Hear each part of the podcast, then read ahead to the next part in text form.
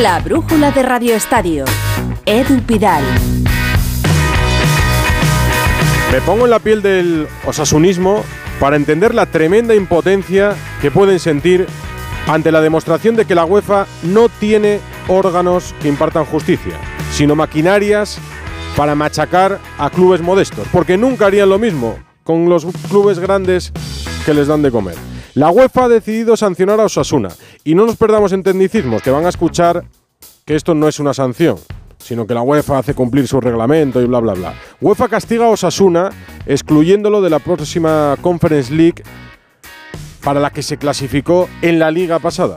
Y de momento no se conocen los argumentos, solo la decisión y al club solo le queda el recurso al Tribunal de Arbitraje Deportivo, con muy pocas opciones, por cierto. Se sanciona a un club ex, exculpado por los tribunales ordinarios. Los tribunales ordinarios consideraron a Osasuna víctima de una directiva que sí fue condenada. Lo fue por el empeño en conocer la verdad de la actual directiva que denunció y que se personó como acusación particular. La noticia, está claro, nos lleva a Pamplona, donde se ha recibido con indignación. Van a escuchar un extracto de la entrevista con el presidente de Osasuna que mañana podrán escuchar en nuestra emisora en Pamplona. Un club atlético Osasuna que se ha visto solo, desamparado y desprotegido. Osasuna denunció aquellas costumbres que parecía que había de compra de partidos de forma y manera que lo que pretendíamos cuando nosotros hicimos la denuncia era evitar todo eso. Por lo tanto, no puedo entender que alguien que intenta eh, hacer el juego limpio sea condenado por juego sucio.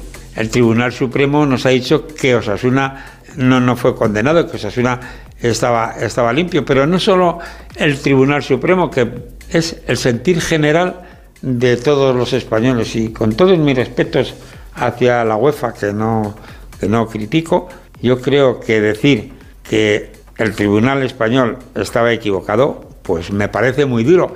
Y por lo tanto estoy esperanzado, aunque fastidiado. ¿Confía más quizás en el TAS que en el Comité de Apelación por ser entidades diferentes? Bueno, pues yo creo que porque el TAS es un tema un poco más jurídico y entonces todos estos razonamientos que, que yo hago, pues entiendo que son más para aspectos jurídicos que digamos eh, de otra cosa. A lo mejor esto nos hubiera gustado que hubiera salido enseguida y ya estaba, pero bueno, no me voy a meter con la calificación de los ni los de la apelación ni de los inspectores que hicieron esto. Pero sigo pensando que tenemos razón. Y aunque no nos lo del TAS, seguiré pensando que tenemos razón. Eh, una de sus eh, casi obsesiones, por decirlo de alguna manera, eh, cuando llegó al club era recuperar la buena imagen perdida del Club Atlético Sasuna. Comentaba también Braulio, pues lo rápido que a veces se puede perder toda esa reputación y esa imagen después de años de hacer las cosas bien. Por ahí también le duele un poco, cree que está sucediendo. Pero me duele, pero yo creo que en este aspecto la reputación de Osasuna sigue siendo impoluta. Es la primera reacción de Osasuna, es una entrevista de nuestro compañero Javier Saralegui con el presidente del Club Atlético Osasuna, Luis Sabalza, que insisto, mañana podrán escuchar de forma íntegra en nuestras emisoras en Navarra, en Onda Cero. Esta mañana, como decía el propio presidente al que refería Saralegui, ya escuchamos a Braulio muy dolido con la posible decisión, supongo que incluso ya lo intuía mal, muy mal. Te dan ganas de dejarlo todo, te dan ganas de dejar el fútbol directamente. Dudas de todo porque al final nos ponen de ejemplo, vamos a dar ponencias de qué es, cuál es el modelo Sasuna y después de conseguir lo máximo te lo quitan por autodenunciarte, digamos. No, no, no lo entiendo. No, no creo en nada ni ya me da igual lo que me digan. El término justicia aquí no sé cuál es, la verdad. Indignación, enfado, desprotección de Osasuna en este caso. Por muchos, además. Pamplona, Javier Sara Leguiola. Hola, muy buenas. Sí, esa es la, sensación que hay en el Club Atlético Sasuna. Y eso que eh, la decisión de apelación de esta tarde ha supuesto decepción, pero no tanto, en el sentido de que dentro de la directiva sí había quien confiaba en un cambio de posición del Comité de Apelación respecto del Comité de Ética de la UEFA, pero la mayoría ya pensaba que lo mismo que es difícil que un órgano jurídico cambie de posición en algo relevante, que es lo que pasó aquí, que el juez de instrucción dijo que Osasuna como entidad no era culpable sino víctima, mm. y la audiencia de Navarra y el Tribunal Superior Supremo ratificaron esa posición, pues lo mismo ha pasado ahora con la UEFA en el sentido de que apelación no iba a enmendarle la plana al Comité de Ética. Por eso le preguntábamos al presidente y efectivamente confía más en el Tribunal de Arbitraje Deportivo de, que, otra cosa, ¿no? Casi era hasta lógico lo que ha determinado apelación, pero eso no quita el enorme enfado que hay dentro del club y, que crean que, que la UEFA no está siendo capaz de discernir entre una directiva y otra, solo está viendo Osasuna, Osasuna 2014, Osasuna 2023, muy poco, prácticamente nada tiene que ver en un club que es de sus socios y en la que hubo en medio una junta gestora y después esta junta directiva que efectivamente se autodenunció en los juzgados por la desaparición de dinero del club con, con todo lo que venía detrás. Osasuna, claro, no, no, no reconoció amaños, ¿no? Simplemente denunció, oiga, me faltan dos millones y medio de euros y a partir de la investigación pues se vio que, que los habían destinado en parte para la compra de partidos los anteriores dirigentes que ya están condenados en sentencia firme. Pero no cabe otra que, esperar a, ver qué dice ahora el Tribunal de Arbitraje Deportivo. Osasuna jugará con los plazos, nos alargará todo lo, posible eh, para de nuevo reunir más argumentos si cabe eh, y tratar de convencer esta vez al Tribunal de Arbitraje Deportivo de que la entidad fue víctima del expolio de sus exdirigentes, como dijo el Supremo, y que no debería ser sancionada, ni mucho menos diez años después, cuando todo el mundo en el club, menos apenas tres o cuatro empleados, son diferentes de los de 2014. Querría yo saber si no fuera el Club Atlético Asasuna y fuera otro club más grande que hubiera hecho la UEFA, si se hubiera atrevido un órgano como la UEFA a sancionar, a excluir a otro club de una competición europea. Contamos más en Radio Estadio Noche desde las once y media con Aitor. Gracias a la Legui. Osasuna que debutará en la próxima liga el sábado 12 de agosto a las cinco y media de la tarde. Hoy hemos conocido los horarios de esas primeras jornadas. El Real Madrid va a jugar en San Mamés el sábado 12 de agosto a las nueve y media. El Barça lo hará en Getafe el domingo 13 a las nueve y media. El Atlético de Madrid jugará el lunes 14, último partido de la primera jornada, a las nueve y media ante la Almería. Lo pueden ver todos todos los horarios en la página web oficial de la liga. Antes de seguir con el fútbol, vamos a acercarnos a Wimbledon porque hoy era una jornada importante por el debut de Carlos Alcaraz, que ha debutado ganando en uno de los pocos partidos que he podido ver porque se han suspendido muchos por culpa de la lluvia. ¿Cómo ha ido la jornada, Rafa Plaza? Hola. Hola Edu, ¿qué tal? Bueno, prácticamente todos. La jornada en jaque por la lluvia, solo la pista central y la pista 1 han podido continuar con su ritmo porque tienen techo y Alcaraz jugaba en la pista 1, así que ha podido eh, terminar su partido con una victoria prácticamente express, express 6-0, 6-2, 7-5 en Techardí. La verdad que ha jugado muy bien Alcaraz para su primer partido en Wimbledon, sin rastro de las molestias y presentando candidatura a hacer cosas importantes esta quincena en el All England Tennis Club.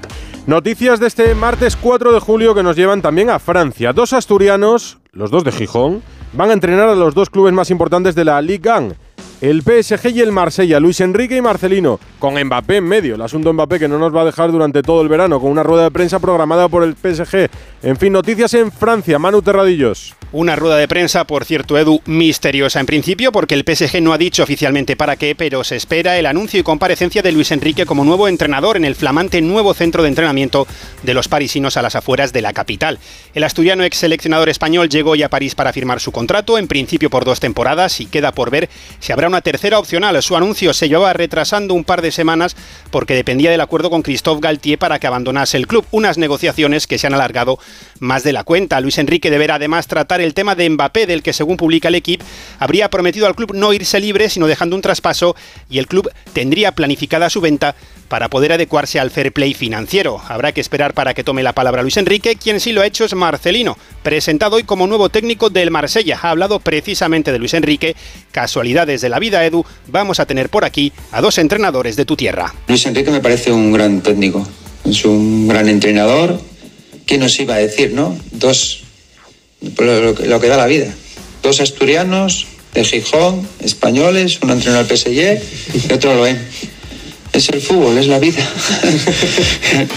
De verdad, sabor asturiano en la Liga Francesa. Falta que el Olympique de Lyon ficha a Belardo y ya tienen el trío de ases. Mañana a esta hora les vamos a contar en Onda Cero la semifinal del Europeo Sub-21 entre la selección española y Ucrania. A un paso de la final los de Santidenia. Gonzalo Palafox. Hola Edu, ¿qué tal? Muy buenas. Sí, en poco más de 24 horas la Sub-21 va a buscar estar de nuevo en una final de un europeo. La última fue en 2019 y con un título de por medio además ha finalizado hace un ratito el último entrenamiento en el Estagua Stadium. La buena noticia, todos están disponibles. La mala, entre comillas, es que habrá que ver cómo llegamos de piernas tras la prórroga en cuartos de final ante Suiza. También hay que decir que Ucrania llega con un día menos de descanso, pero les vi muy frescos ante Francia con un Mudrik espectacular Y ojo con el delantero del Shakhtar, ¿eh? Georgi Sudakov, dos goles ante los franceses, otro contra España, ya juega con la absoluta de Ucrania y es peligrosísimo. Vamos a tener que defender muy bien con el objetivo de los juegos en el bolsillo, esa es una gran noticia. Pues ahora toca ya pensar en el título, como nos decía anoche Sergio Gómez, el jugador del Manchester City, en Radio Estadio Noche.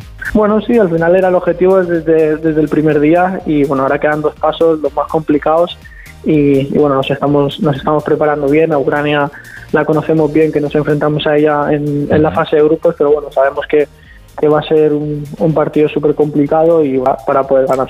Y el 11 el titularísimo, con Arnau Tenas en portería, Hitor Paredes, Pacheco, Miranda y Víctor Gómez en defensa, Antonio Blanco, Baena y Sancet en el centro del campo y arriba Sergio Gómez, Abel Ruiz y Rodri. A partir de las 9 y desde las 8 y media, Edu en Radio Estadio, contaremos mañana este España-Ucrania en busca de un puesto en la final del sábado. Aquí en Onda Cero hasta que acabe el partido, en tiempo de brújula. Antes decía que ya conocemos horarios de la primera jornada en primera división, también en segunda.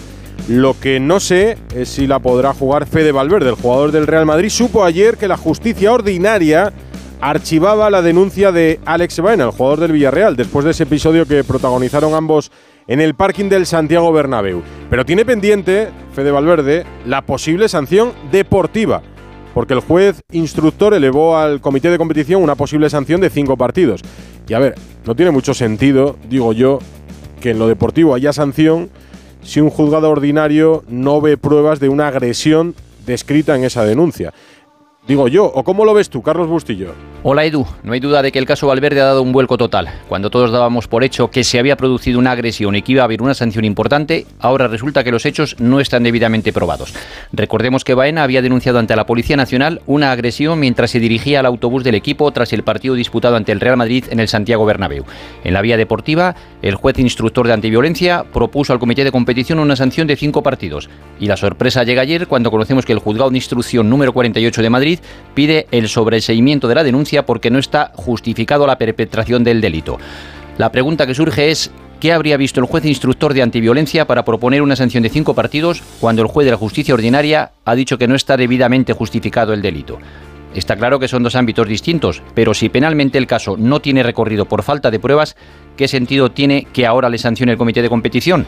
En justicia se dice que algo no puede haber sucedido y no haber sucedido al mismo tiempo. Y si el sobreseimiento de la denuncia se convierte en definitivo, competición no puede sancionar por unos hechos que parece que no están debidamente acreditados. Tendrá que resolver competición. El Real Madrid pendiente del caso Valverde, pendiente de Mbappé. No hay novedades y apuntan en Francia que las conversaciones con el PSG no avanzan. Y en Valdebebas intentan encajar los planes para la línea de la defensa. ¿Que cómo van, Alberto Pereiro? Hola Edu, ¿qué tal? Muy buenas. Bueno, pues hay que hacer encaje de bolillos porque eh, sabiendo que el Madrid quiere la marcha de Odriozola, eh, que no tiene de momento ningún tipo de proposición por, por clubes, hay interés, el Atlético Bilbao se lo ha pensado, eh, la Real le ha dado una vuelta, pero ya ha fichado un lateral derecho y veremos a ver qué pasa con la Juventus, que también llamó en su día, aparte de, de tener algo de experiencia ya en, eh, en la Serie A, pero más allá de eso, yo dudo mucho que tanto en la Premier como en Francia como en Arabia, como se dice, eh, llegue una oferta que convenza al Madrid por Ferland Mendy, que es un futbolista importante para Carlo Ancelotti, no tanto para el club, porque eh, hay previsión de darle la titularidad a Fran García eh, al inicio de temporada por lo menos y eh, tienes dos comodines, uno Nacho que te vale para todas las posiciones y más con su papel este año de capitán y dos, eh, esa conversación que parece que ya ha existido entre el cuerpo técnico y el propio Fede Valverde, que es el que había dicho que estaría disponible para jugar algún que otro día de lateral derecho por darle algo más de libertad de movimientos a Lucas, ahora que hay menos jugadores en eh, posiciones de ataque y mucho centrocampista. Pero eh, recuperar el mejor nivel de Álava, que también es una prioridad para el club, eh, saber que Rudiger eh, terminó la temporada mucho mejor que lo que la empezó y que Militao y Carvajal prácticamente son un seguro de vida en los partidos importantes, pero opciones para el Madrid en la defensa, pretendiendo que salga alguno y con algún que otro retoque de jugadores como Fede que podrían echar una mano en el lateral derecho. Eso en el Real Madrid y en el Fútbol Club Barcelona, que también tiene que encajar muchas piezas en este mercado, ¿de qué se habla hoy, Gerard Sanz? ¿Qué tal Edu? Muy buenas. Pues el Barça va dando pasos para hacer que poco a poco la situación en el club vaya siendo más normal. Hoy la directiva encabezada por el presidente Joan Laporta se ha reunido para firmar este aval de 6,6 millones de euros que presentará ante la liga como ya estaba previsto y que permitirá al club inscribir a los jugadores que tenían pendiente de hacerlo después de renovar, como es el caso de Ronald Araujo, Marcos Alonso, Sergi Roberto, Iñaki Peña o Alejandro Valde. Una vez inscritas las nuevas fichas de estos cinco jugadores, el club trabajará para poder hacerlo con las nuevas incorporaciones. El primero será Ilkay Gundogan, por ahora el único fichaje anunciado este verano. Y el segundo en anunciarse seguramente sea Íñigo Martínez. El canal de Twitch de Gigantes publicaba hoy una foto del central, ya exjugador del Athletic Club de Bilbao, en la ciudad deportiva Joan Gamper, donde se estaba fotografiando con fotógrafos del club con la indumentaria del equipo, lo que hace evidente que el anuncio oficial está al caer. Sobre la planificación deportiva culé, hablaba ayer mismo Laporta en el acto de presentación de la nueva imagen de la liga y lo hacía de una manera muy abierta, repasando línea por línea lo que se ha hecho y lo que se quiere hacer esta ventana. El presidente se mostraba convencido de que se podrá llevar a cabo la planificación deportiva. Sí, sí, sí, estoy convencido que lo conseguiremos. Además, el mercado solo ha hecho que empezar y nosotros ya más o menos tenemos enfocada todo lo que hace referencia a la defensa, que seguramente haremos alguna incorporación más si nos lo... Eh, Joan Laporta y esta mañana Dani Olmo ha estado en un acto también en Barcelona en el que ha aprovechado para repasar la actualidad con Alfredo Martínez. Dani Olmo. Este está siendo un gran verano para ti, Dani. Renovaste con el Leipzig, ya tienes continuidad en el club, tienes un contrato eh, largo y ganaste la Nations League, ¿no? Un año fantástico, ¿no? Sí, ha sido un año muy bueno a nivel personal y, colectivo, tanto con, con, la Copa como acabando con, con, la Nations League, con la selección. Muy contento también con, con la renovación, el año que viene seguiremos allí y, a tope. Tenemos mucha ambición por este año que viene. Queremos, queremos ir a por grandes cosas, eh, defender la Copa, ir a por la Liga, competir en Champions y vamos a ir a por todo. ¿Hubo algún momento en el que el Barcelona se interesó por ti? ¿Dudaste? ¿Realmente crees que es complicado que regreses ya al Barcelona? al final hay, hay muchos equipos que, que, se interesaron, solo me quedaba un año de contrato, pero de verdad valoré el esfuerzo que, que el club, el, el Leipzig en este caso, hizo para, para retenerme y, creo en el proyecto, en, este año que viene, en el entrenador, en el Marco Rosén, el director general, en, en, Max Eber y vamos a ir todos juntos a por ello. Imagino que está siguiendo el torneo sub-21. España se juega las semifinales con, con, Ucrania. ¿Qué te está pareciendo? Pues que, que lo aprovechen. He estado, he estado siguiendo y, la verdad que, que, están compitiendo muy bien y conozco a... Pues no te lo pierdas, Dani Olmo. Mañana a las ocho y media lo contamos en Onda Cero. Veremos a, a Dani Olmo ya con España pero en los partidos de septiembre de la selección absoluta, si lo quiere Luis de la Fuente. El Rayo Vallecano ha presentado esta mañana a Francisco como nuevo entrenador. Raúl Granado. ¿Qué tal Edu? Muy buenas. Ha arrancado la era de Francisco como entrenador del Rayo Vallecano. Lo será al menos una temporada, que es lo que ha firmado. Luego ya veremos qué pasa con su futuro, pero de momento esta mañana el andaluz estaba muy ilusionado ante esta nueva etapa. Ha dicho que es un equipo al que ha seguido habitualmente, con unos futbolistas a los que conoce perfectamente. Comparte representante con Isi Palazón, así que eh, en ese caso ya tiene una gran parte del trabajo hecha. Y además ha dicho que el equipo jugará a lo que viene jugando en los últimos años. Eso sí, con algún que evidentemente incluirá él y su equipo. Una rueda de prensa en la que también estaba el presidente Raúl Martín Presa y el director deportivo David Cobeño, en la que también ha dicho Francisco que entiende que el 80% de la plantilla va a continuar, que el equipo está haciendo esfuerzos para que así sea y por último terminaba diciendo que entrenar al Rayo Vallecano después de Andoni Iraola es un reto. Es un reto, sé dónde vengo, sé de dónde viene el equipo, sé lo que ha hecho Andoni por este club. Dentro de esa humildad voy a trabajar para, para por lo menos llegar a la altura que, ha estado Andoni, que va a ser muy difícil, pero la continuidad en primera división es muy difícil también y eso también se debe a que el club es muy estable. El que ha jugado en este estadio sabe lo que significa y, y para un entrenador lo que le da. Francisco en el Rayo, en el Atlético de Madrid, ya hemos escuchado a Javi Galán, Jano Moriola. Hola, ¿qué tal, Edu? Así es. Bueno, lo último es que Soyuncu, el central que viene libre del Leicester, ah, ha aterrizado en la capital de España a las 4 de la tarde y en los próximos días va a firmar su contrato por cuatro temporadas por el conjunto rojiblanco. Pero como tú dices, Javi Galán, fichado hasta 2026, lateral izquierdo procedente del Celta de Vigo, va a ser presentado mañana a las 11 de la mañana en el Civitas Metropolitano, pero antes en los medios del club ya mostraba su alegría por su nuevo equipo. Todos los que nos gusta el fútbol desde niños soñamos con este día. Eh, eh, yo vengo eso, muchos años de poco a poco ir subiendo, subiendo escalones, he jugado en todas las categorías yo creo. Eh, empecé en preferente, tercera, segunda vez, segunda, primera y ahora llegar a un club tan grande como, como el Atleti creo que eso es al final el reconocimiento es a todo, todo el trabajo. Vuelta al trabajo para el Betis en Sevilla, José Manuel Jiménez. Hola Edu, sí, ha vuelto al trabajo el equipo de Pellegrini con los eh, reconocimientos médicos eh, que van a continuar mañana por la mañana. Después a las 4 está previsto que la plantilla huele a Alemania para su primer eh, stage de pretemporada. Hoy hemos visto sonriente y haciendo bicicleta Nabil Fekir, que sigue recuperándose de su grave lesión de rodilla. No va a poder estar listo para el debut del Betis en Villarreal el próximo 13 de agosto. Y con nuevo capitán, Andrés Guardado, que toma el relevo de Joaquín. Una responsabilidad muy, muy grande y aparte eh, con la suerte o mala suerte de, de, heredarlo de alguien como Joaquín, ¿no? que sabemos lo que es Joaquín, lo que significa para el Betis, lo que representa su, su, su persona para todo el beticismo y sobre todo para todo el fútbol español. Pero bueno, como se lo dije a él, eh, para mí es todo un honor, obviamente una gran responsabilidad e intentaré eh, portarlo con mucho orgullo y representar dignamente las 13 barras. ¿no? Por cierto que la Gacheta de los Sport ha informado esta tarde del interés de la Juve en Rodri, que como mm. sabes está brillando con la selección sub-21 y es uno de los eh, jugadores más prometedores del conjunto verde y blanco. Eso sí, tiene una cláusula de 40 millones de euros. Rodri Miranda, mucho cartel en la sub-21 con el Betis. En Valencia siguen trabajando en la operación salida, Eduardo Esteve. Hola, Edu, buenas tardes. El Valencia continúa trabajando en la operación salida fundamentalmente de tres futbolistas. Uno, el norteamericano Yunus Musa. La oferta del Milan no llega a esos 20 millones de euros que pretende el conjunto de Mestalla. Dos, el guardameta Mamardasvili, por el que se apunta ahora un posible interés del De Múnich. Y el tercer jugador que podría salir y que está en esa rampa de salida del conjunto valencianista es el portugués Thierry Rendal. Olympique de Marsella ha hecho ya una oferta de 5 millones de euros que de momento tampoco satisface al equipo valencianista. Todo ello pendientes de que el próximo viernes ya se reincorpore el equipo al trabajo en la ciudad deportiva de Paterna a las órdenes del renovado Rubén Baraja. Sin moverme de la comunidad valenciana en Villarreal se mueven rápido para cerrar la plantilla Omisokut.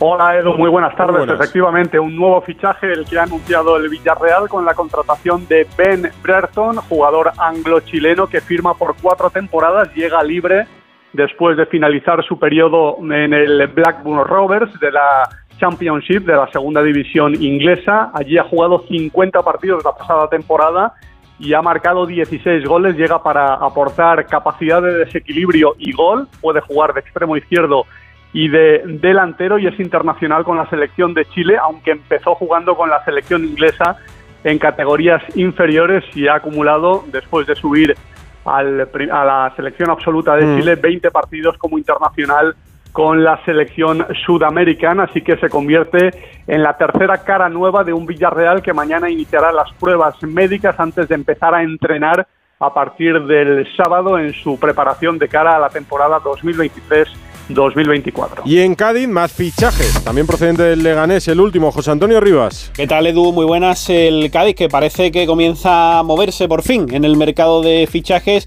después de que el fin de semana se hiciera oficial la llegada de Darwin Machís, que regresa al Cádiz, en este caso como cedido sin opción de compra procedente del Valladolid. También se ha conocido en el eh, día de hoy, una vez que ya ha pasado reconocimiento médico, que va a llegar Javi Hernández, el eh, central, también puede jugar de lateral izquierdo procedente del Leganés y que la temporada pasada estuvo cedido en el Girona en primera división. Falta por ver también lo que va a pasar eh, con eh, las situaciones de futbolistas como el Pacha Espino o Iza Carcelén. En ambos casos, los jugadores terminaron contrato el pasado 30 de junio con el Cádiz y está el conjunto amarillo a la espera de que acepten la propuesta de renovación que tienen o bien que se marchen a otro club. Pues las decisiones la tendrán que tomar en los próximos días. La selección absoluta femenina ya está en Dinamarca para el amistoso de mañana, antes del Mundial. Marcos Fernández. ¿Qué tal, Edu? A las 4 de la tarde aproximadamente aterrizaba en Copenhague el vuelo charter con la expedición española al completo. Allí las 23 jugadoras elegidas por el seleccionador Jorge Vilda se enfrentan mañana a las 6 de la tarde a la selección de Dinamarca como preparación para la cita mundialista y se quedarán en tierras danesas hasta el jueves 6, donde ya pondrá rumbo a Nueva Zelanda para establecer su base de operaciones y disputar el último partido de preparación, esta vez contra Costa Rica. Ayer Granado aprovechó para charlar con una de nuestras mejores internacionales. Bueno, junto a Irene Paredes. Irene, ¿qué tal? ¿Cómo estáis a, falta de, nada para que arranque todo? Bien, pues como les decía a tus compañeros, eh, entrenando bastante, intentando recuperar eh, el ritmo y poniéndonos un poquito a, a punto para ya volar. ¿Cómo es una concentración desde dentro a falta de, de días para que arranque un mundial? Bueno, pues hay un poco de todo, porque ahora estamos en un periodo en el que hay que trabajar. Eh, sabemos que tenemos que recuperar otra vez la forma física que hemos tenido durante el año, que al final tuvimos unos días de descanso y ahí pierdes un poquito, hay que poner otra vez el cuerpo a, a tono y luego eh, acabar de automatizar eh, las cosas entre, entre nosotras, además con, muchas ganas de empezar el torneo. Mm. ¿Influye mucho eh, un mundial tan lejos y en un país tan diferente a los nuestros o para vosotras ya no influye tanto? Bueno, no sé si influirá de alguna manera. Es verdad que influye en cuanto a las horas de, viaje y al cambio horario. Al final es una paliza de viaje y luego vamos a tener jet lag, entonces hay que adaptarse a todo eso. Es verdad que tenemos herramientas de parte del servicio médico que nos van a ayudar a minimizar eh, el desgaste y el daño al cuerpo. Para eso también viajamos antes, eh, entonces eso puede ser lo único. Eh, es verdad que allí es invierno, que debe haber mucho viento, bueno, pues tocará adaptarse como al resto de selecciones. Eh, dos últimas. ¿Cómo estáis vosotras en cuanto a, todo el ambiente que, se ha generado de unos meses hasta aquí, con todo lo que ha sucedido y en este grupo final, que al final sois las que vais a estar defendiendo el escudo? Bien, el equipo está bien. El equipo está. O sea, los jugadores tenemos muy claro a lo que venimos. Eh, y tenemos un mismo objetivo. Todo el resto, pues bueno, son cosas y ruido que hay alrededor, que ha habido mucho durante esta temporada, pero nosotros nos centramos en el, en el terreno de juego, en los objetivos que tenemos como equipo y nada más. Contamos con más noticias, más fútbol y además de fútbol. Pablo de la Fuente, hola. ¿Qué tal Edu? Buenas tardes. El Athletic Club ha presentado a Ruiz de Galarreta. Alberto Quilés es nuevo delantero de Albacete y Joseba Echevarría ha sido presentado como entrenador del Eibar. El Amorebieta se ha reforzado con tres caras nuevas, que son Eric Morán, Félix Garreta y Daniel Lasure. Y en fútbol internacional, Neymar ha recibido una multa de 3 millones de euros por la instalación de un lago artificial en su nueva mansión de Brasil. Loftus-Cheek, por su, por su parte, ya es jugador del Milan. En baloncesto, Siermadini, actual MVP de la Liga Andesa, ha renovado un año más con Lenovo Tenerife. El Valencia Basket se ha hecho con Bubacar Touré y Stefan Dordevich refuerza Basket Girona. Por último, el pívot islandés Linason llega a Bilbao Basket. Estamos acabando. Dos cositas. La primera, un motero siente la libertad del viento en su cara. La segunda, un mutuero siempre paga menos. Vente a la mutua con tu seguro de moto y te bajamos su precio sea cual sea. Llama al 91 555 5555. 91 555 5555. Por esta y muchas cosas más, vente a la mutua. Condiciones en mutua.es. Pedro Sánchez, Alberto Núñez Feijó, el único cara a cara de estas elecciones en A3 Media. Moderado por Vicente Vallés y Ana Pastor. El lunes a las 10 de la noche en Antena 3, La Sexta, Onda Cero y A3 Player. Este verano, disfruta de la tranquilidad de revisar tu instalación con el servicio oficial de gas butano y propano de Repsol. Porque además de la revisión obligatoria marcada por ley, incluye un servicio de averías 24 horas 365 días y un seguro gratuito de 5 años. Solicita ahora tu revisión en el 900-321-900, en pidetubombona.repsol.es o en la app Bombona Butano Repsol y te regalamos 2 euros de descuento en tu próximo pedido de bombonas. Consulta condiciones en Repsol.es. La brújula de Radio Estadio. Edu Pidal. Tour de Francia, cuarta etapa, final al sprint y sin cambios en la general. Álvaro Herrero.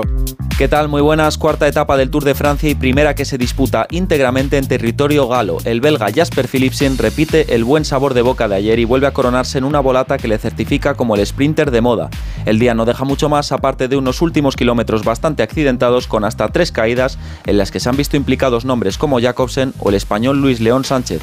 Mañana vuelve la montaña con un recorrido de 162 kilómetros entre Po y Lagún y en el que se ascenderán puertos tan emblemáticos como el Sodet o el Magui Blanc. Cada día en Eurosport y en la sintonía de Onda Cero Juan Clavijo, hoy sí que ha sido una etapa de siesta hasta los últimos kilómetros, bastante accidentados, Juan. Sí, mucho accidente, mucha caída en los últimos metros y efectivamente demasiada siesta, diría yo. Ha habido bastante controversia y, y además un poco de enfado incluso por parte de, de, la afición. Pero bueno, se lo pasaremos siempre y cuando mañana haya espectáculo en la primera etapa pirenaica. No le he dado tiempo a la torre a ver el Tour de Francia porque ya está en plena preparación de la brújula, pero para eso se lo contamos cada día, para que no se pierda quién gana. Si como el Tour de Francia no llego a la brújula porque y el la tenis siesta. y la eh, sub-21, bueno, tienes de todo. Llego hasta las 12 con la de siesta. Fondo, de fondo. Hasta mañana. Venga, chao Edu.